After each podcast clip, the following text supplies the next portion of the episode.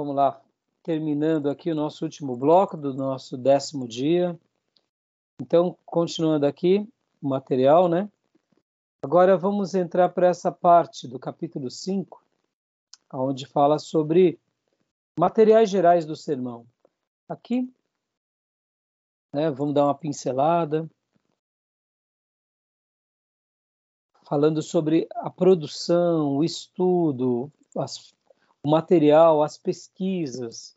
Uh, eu lembro que eu peguei e falei para vocês de um livro que eu até indiquei, chamado Prega a Palavra, que é um outro livro muito bom. Pode ver, lembra que nós comentamos essa questão da originalidade, né? De sermos uh, pessoas eh, que se, se dediquem eh, numa ideia, trabalhem buscando uma certa originalidade. Uh, deixa eu dar uma, uma informação aqui muito importante. Nunca se esqueçam disso. Sempre deem as fontes. Sempre, irmãos. Pastor Raio, o senhor dá a fonte de tudo? Claro que não. Tem hora que eu não lembro de onde é a fonte. Não é que eu não quero. Eu queria ter aquela mente brilhante de C.S. Lewis. Muita coisa que eu passo para vocês, por exemplo, eu estou passando coisas que eu aprendi, mas eu não sei aonde eu aprendi. E por isso que eu falo lá no seminário, com professor, numa aula, eu sei que eu aprendi. Muita coisa eu me lembro, quem foi que me ensinou em muito livro, mas tem coisas que eu não me recordo, não me recordo. E aí eu passo com toda tranquilidade e dou a fonte da minha escola, dos meus mestres. Por que é importante a gente passar as fontes, irmãos? Porque a gente demonstra duas coisas, pelo menos. Em primeiro lugar, que eu estou sendo humilde de dizer que eu aprendi com fulano. Ou seja, eu demonstro uma certa humildade que eu não sou o sabichão. E a segunda coisa, eu, eu, eu deixo também um legado para as pessoas, o seguinte, ó, eu posso não saber de muita coisa, mas está diante de vocês alguém que é esforçado, que aprende, que estuda, que é ensinável. Então, por essa razão, eu dou a fonte, porque eu demonstro que eu sou humilde, que eu aprendi com alguém, mas eu também ensino a honrar aqueles que me treinaram. Eu me lembro que, certa ocasião, eu estava vendo um grande pregador e, de repente, ele fez um desabafo. Ele falou assim: chegaram para mim e me perguntaram se eu estava pregando baseado no autor tal. Eu falei: claro que estou. E aí falaram para mim: por que o senhor não deu a fonte? Eu falei: ah, eu não dou porque ninguém dá a fonte. Eu achei aquilo tão ruim. Perdi. Nossa, meu coração partiu. Eu, eu, eu penso o oposto. Dê a fonte.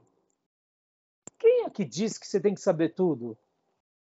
Quem é que diz que você tem que ser um gênio, um Salomão que compõe? Até Salomão compôs um, um livro de provérbios com trinta e poucos cap, é, capítulos. Salomão não fez um livro de provérbios com 500 capítulos. Ué, né, quando a gente fala de 31 capítulos, somando os versículos, são muitos ensinamentos. Mas ele não escreveu meia Bíblia. Ele é o homem mais sábio dos seus dias, mas ele não escreveu meia Bíblia. E daí? Quem diz que a gente tem que ser essa pessoa que é, é o poço de sabedoria? Notem que Russell Shedd, quando ele está pregando, ele cita muitas fontes. Por que ele faz aquilo? Ele está mostrando, eu aprendi com fulano. É a minha escola. Isso cria em nós identidade. Isso cria em nós o quê? História. Eu venho dessa história, desse legado. Quando um, um pastor começa a ensinar os outros como se ele fosse o descobridor daquilo, para mim, na minha opinião, tá? Me permitam. Isso demonstra que ele é muito vaidoso. É o que eu penso. Porque ele passa como se fosse fruto dele aquele conhecimento. E eu acho que isso para mim é vaidade. Isso não serve. A gente está estudando sobre um clássico. Eu poderia criar minha apostila. Ora, irmãos, para que eu vou criar minha apostila se a gente tem clássicos como esse, que até hoje eu me enriqueço?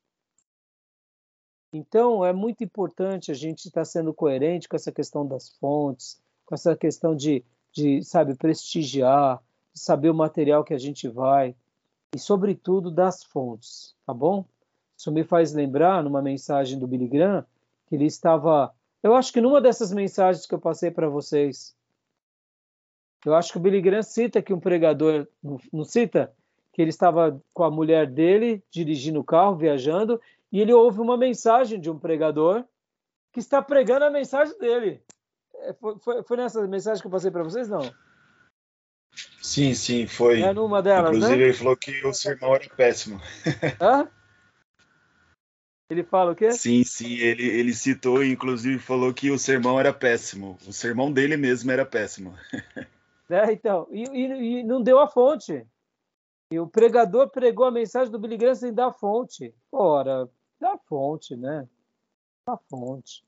Como eu disse, e quando nós não lembrarmos, aí não, aí não precisa também ficar, sabe, se aprendeu com alguém.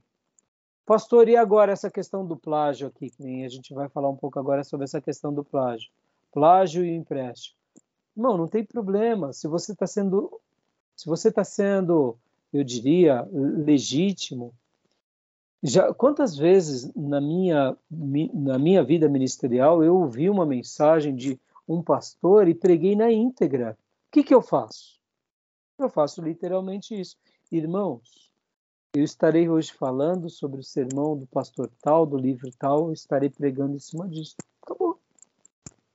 Ou se não faço isso no, no início, ou no meio, ou no final essa mensagem eu aprendi com o pastor tal. Pastor Rai, mas e aí? E aí que o machado, guardem isso. O machado é do pastor tal, mas a força de derrubar a árvore é minha. Tá entendendo? Nenhum problema. O problema é você pegar o plágio e fazer desse plágio uma obra tua. Todo problema. Aí não, isso é deslealdade. Concorda? Mas você usar algo e você mostrar que foi emprestado, nenhum problema. E eu me lembro que o pastor Ernesto Tonini sobre isso falava para nós alunos. Se você não tiver algo para fazer, se você tiver que dar uma comida de qualquer jeito, não, dê uma comida, nem que você vá estudar, pega o sermão de alguém, faça alguma coisa, mas não dê porcaria para o teu povo. Pastor Ernesto Tonini, nas últimas é, recomendações, ele dizia: você não tem nada para oferecer, não ofereça qualquer coisa. Sabe assim, leia um versículo e pronto. Se você precisar, pega emprestado de alguém e abençoa o teu povo. Depois vai orar, pedir perdão e vai estudar. Porque muitas vezes a gente pode acontecer isso, mas não deve ser uma, isso é uma exceção. Concorda comigo, irmãos? Uma exceção e não uma regra. Se eu tenho o sermão como uma coisa muito elevada, eu tenho que dedicar tempo de estudo, eu não posso encher a minha agenda aceitando pregação para pregar de segunda, terça, quarta, quinta, em muitos lugares. Isso é vaidade. Tem pregador que aceita pregar em todos os dias da semana, em todo que é igreja diferente. Eu não sei se isso daí está correto. Eu não recomendo. Ele pertence a uma igreja ou ele é um itinerante? Está entendendo, irmãos? Aí muitas vezes vai ficar sem mensagem, é óbvio, não tem tempo para estudar. Tem que ter tempo para estudar, tem que ter tempo para orar, tem que ter tempo para meditar. Olha as lembranças que eu recomendei para vocês de George Whitefield. Lia a Bíblia de joelhos, depois orava cada palavra. Isso é tempo. Hoje tem um monte de pregador que só quer pregar em tudo que é lugar. Aí ele fica ouvindo, fica fazendo plágios e aí ele se vangloria, porque Deus usou. A mensagem não é dele, ele pegou 10 mensagens de 10 pregadores. Isso é complicado, irmãos. A gente... Aí ouviu a mensagem, é um papagaio, é um irmão papagaio, é o um ministro papagaio. Ele ouviu 10 mensagens e sai pregando. Eu ouvi hoje desse, preguei, oh, legal. Aí vai lá e prega. Aí ele ainda nem dá a fonte. Ah, irmãos, isso daí, tem, na minha opinião, tem data de validade, esse pregador. Estão entendendo, irmãos? Porque não está sendo leal. É a minha opinião. Quer viver assim? Viva. Não recomendo para vocês. Recomendo para vocês vocês terem tempo, gastarem tempo com Deus, intimidade, estudo, e Deus vai se revelar para vocês. E essa experiência vai ser uma musculatura para a vida de vocês. Tá bom? Beleza? Querem fazer algum comentário? É eu, já preguei, eu já preguei sermões assim que, que eu já ouvi, inclusive até de irmãos muito próximos assim. E eu confesso que eu não tinha essa direção. E confesso que em alguns eu até citei e dei a dedicatória, sim, mas em alguns, é, eu confesso que eu, eu não, não fiz a, a, a devida dedicatória. E, e, e, assim, e esse conselho é muito importante, sim. É, eu não, não é a primeira vez que eu ouço, né? Mas eu tenho, eu tenho tomado um cuidado desde que eu aprendi essa lição. E é muito interessante mesmo a gente honrar aqueles que receberam a iluminação, primeiramente, né? E, e sabe, irmão Gil, isso também força a gente a ser humilde. Força a gente a ser humilde. Porque, assim, sejamos honestos, ninguém gosta de. Todo mundo gosta de ser especial. Todo mundo gosta de ser. Irmãos, eu, eu queria estar com uma classe de 5 mil. Verdade. Eu queria ter uma igreja de 50 mil pessoas. Eu queria.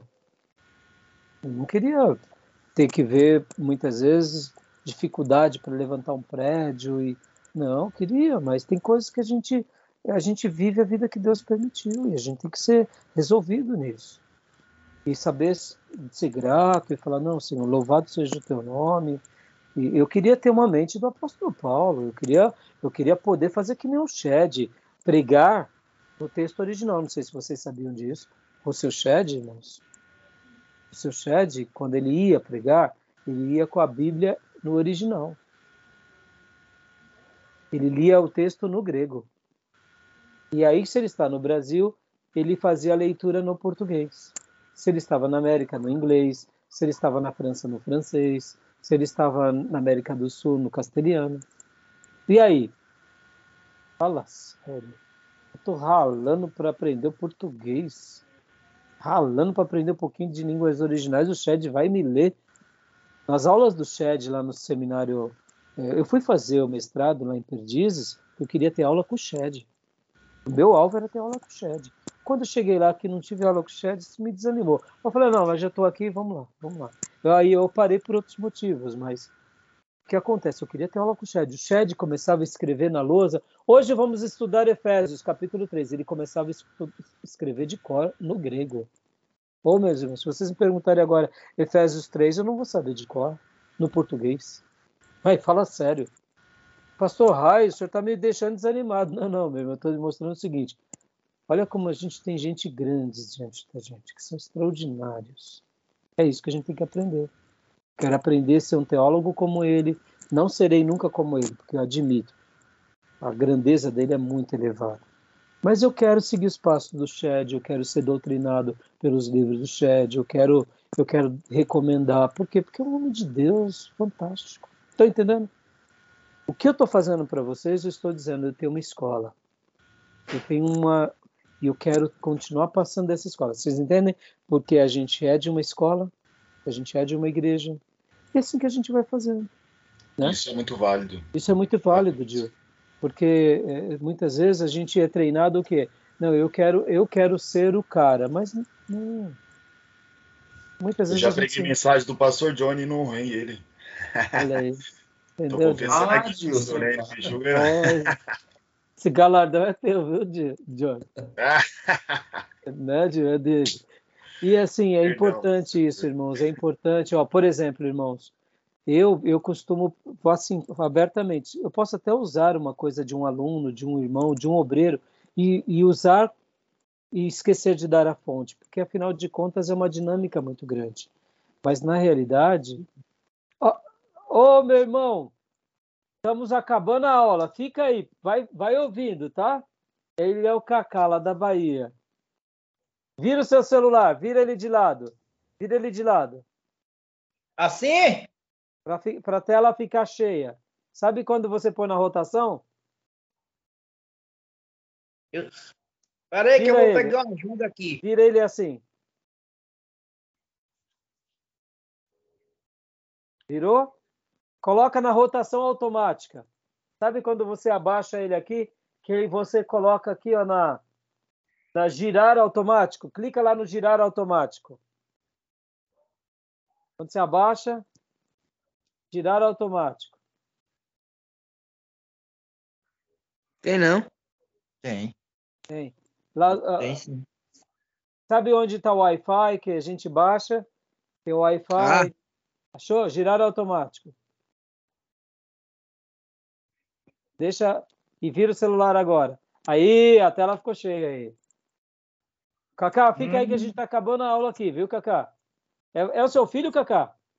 É. Olha, tá grandão demais. Fica aí. Só, só, só muta agora o seu microfone, que a gente vai acabar aqui. Depois, no final, eu apresento você para o pastor e para o outro irmão, tá bom? Então, irmãos, voltando a falar. Então, essa questão ela é muito importante a gente dar as fontes, porque a gente vai sendo treinado e, naturalmente, Deus vai nos honrando. Sobre essa questão, muitas vezes a gente vê que essas pessoas que são extremamente vaidosas, elas não gostam de dar fonte, porque elas passam como se elas fossem geniais. Isso é uma vaidade. Então, é, eu teria muito mais assunto para falar sobre isso, mas a gente vai prosseguir aqui, tá bom? Vamos lá. Agora aqui continuando essa parte, elementos regulares ou formais do sermão. Aqui falando um pouco mais ainda sobre essa questão da, da importância da boa disposição. Vamos passar rapidamente aqui. Valores de um plano. Querem comentar alguma coisa sobre essa parte? A gente já trabalhou sobre essa questão, né? Não, não, pastor, tranquilo. Tranquilo, né? Já falamos também sobre a importância de uma boa introdução, né? Eu estou exatamente nesse ponto aí. A gente já e exorte. Exatamente. A questão da discussão dos pontos, né, os tratamentos. Eu acredito, irmãos, para a gente poder estar tá encerrando aqui esse livro, né? É, tem alguma parte dele que vocês gostariam que eu fizesse algum comentário, fizesse alguma observação?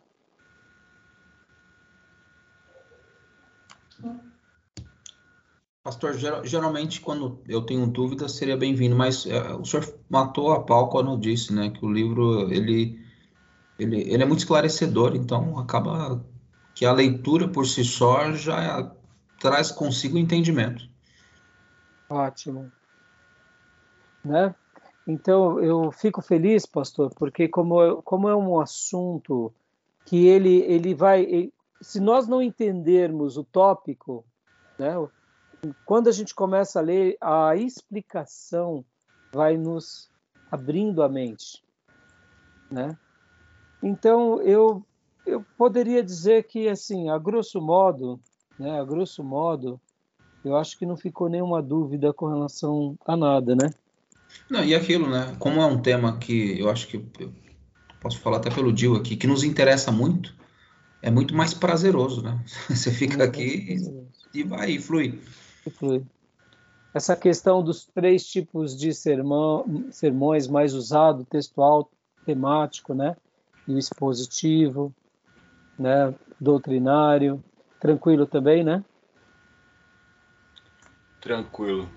Eu acho que é algo que é, eu, eu, lembro assim e que foi muito muito legal quando eu li, que ficou aqui no meu coração, é que como é honroso, né, esse esse princípio da, inclusive está lá no começo do livro sobre que fala sobre o poder da prédica, é, e ele até cita Romanos 10, 17, se eu não me engano, que fala sobre a fé vir pela ouvir a pregação da palavra, né? E, e como é honroso é, essa arte de pregar, como é como é, é, é, coisa de Deus mesmo, né? O poder da palavra. por essa, si. por essa razão, por essa razão, de a nossa, o nosso dever é tamanho. E por isso que já que é tão honroso dessa forma, a gente não pode se vangloriar. Já que é tão honroso, a gente tem que recomendar a nossa escola. Já que é tão honroso, a gente precisa se unir a outros e aperfeiçoar. Porque realmente, Gil, eu sei que nós, como seres humanos, somos como vasos de barro, onde o que repousa em nós é o precioso tesouro que está dentro, que é o Espírito Santo, que é Jesus. O vaso é de barro. E sendo honroso, a gente tem que valorizar esse tesouro precioso. Por isso que assim essa matéria, né, ela realmente ela, ela é especial. ela é especial. Nós ficaríamos aqui três, seis meses estudando ela e não nos cansaríamos. Porque há tanto assunto, há uma variedade, cada livro, cada, cada novo livro, né, por exemplo, que é lançado, ele tem, ele tem uma característica, ele tem uma beleza, ele tem, é, por exemplo, aqui, ó, um, um, o valor inestimável da pregação, Marcos Trump. Olha só esse, esse, essa obra. Aqui, nesse, nesse livro, o autor vai falar o seguinte: a natureza teológica da pregação, o que você acabou de dizer. Somos pregadores da palavra de Deus. Semana passada, quando eu falei para vocês na minha abertura, que Deus deu poder ao seu povo. Nós não somos oradores, comunicadores. Nós somos transmissores do poder de Deus para salvar vidas, para libertar vidas. Ou seja, a natureza de uma a, a natureza teológica da pregação, a nossa pregação, o nosso sermão, ele tem características divinas.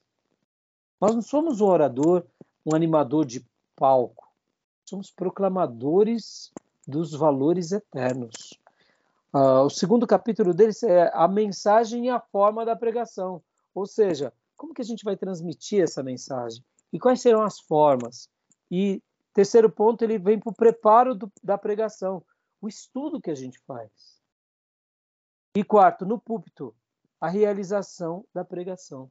Ora, se as pessoas no mercado de trabalho elas mergulham em uma vida de estudo, ora para se aperfeiçoar na sua medicina, ora para se aperfeiçoar na sua na, na, na, na, aula que eles dão na faculdade, por que nós vamos ser rasos? A gente tem que se aperfeiçoar, tem que mergulhar.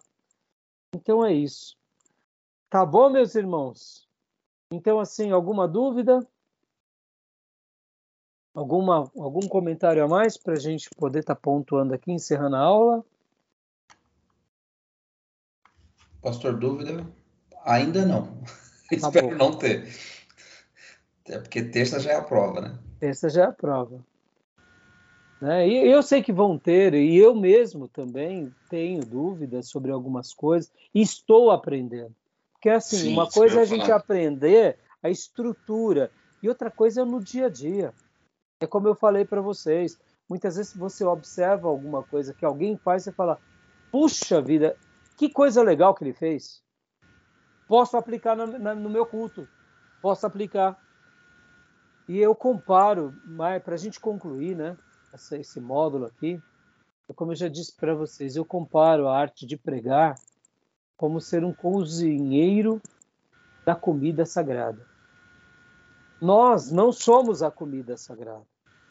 Nós preparamos a comida sagrada e entregamos para as crianças, para os jovens, para os adultos e para os famintos e para os sedentos.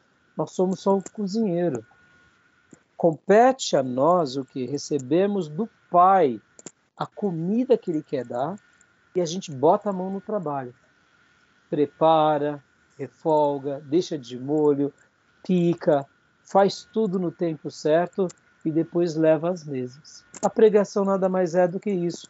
A comida vem de Deus, mas Deus nos deu a honra de sermos o que esses mordomos, esses cozinheiros que alimentam as vidas. Com o quê? Com o pão vivo que veio do céu e com a água viva que veio do céu. Nós não somos a água, nós não somos o pão, mas nós somos o mensageiro de fazer esses pães, essas bruas, essa refeição e dessa água fresquinha. Ou seja, nós somos ministros desse pastor supremo que pegamos a grama verde e pegamos a água viva, fresquinha e damos para as ovelhas. É honra mais linda do que essa? Não existe nada que se compare a isso. Amém, meus irmãos? Encerramos para a glória de Deus mais um módulo. Amém? Amém. Amém. Então está encerrado mais um módulo em nome de Jesus. Que Deus seja louvado. E agora eu vou encerrar aqui a gravação para a gente ter um momento de comunhão aqui rapidinho com o Kaká, mas eu quero dizer, Kaká, semana que vem, terça-feira, vai ser a prova do pastor Dione e do irmão Dil aqui nessa classe. Está convidado a participar, tá, Cacá? Então eu vou encerrar a gravação aqui, permaneçam aqui para a gente bater um papo para eu apresentar o Cacá para vocês. Deus abençoe, meus irmãos, foi uma honra estar aqui ministrando mais esse bloco e querendo Deus, no primeiro domingo de fevereiro de 2023 vai ser a nossa formatura do nosso querido irmão Felipe Ente e na primeira terça-feira, dia 7 de 2023, inicia-se mais um ano letivo para a glória de Deus, nosso 11 primeiro ano. Orem por nós, divulguem o nosso seminário, tá bom? Amém? Amém. Deus Amém. abençoe. Então eu vou encerrar aqui a gravação.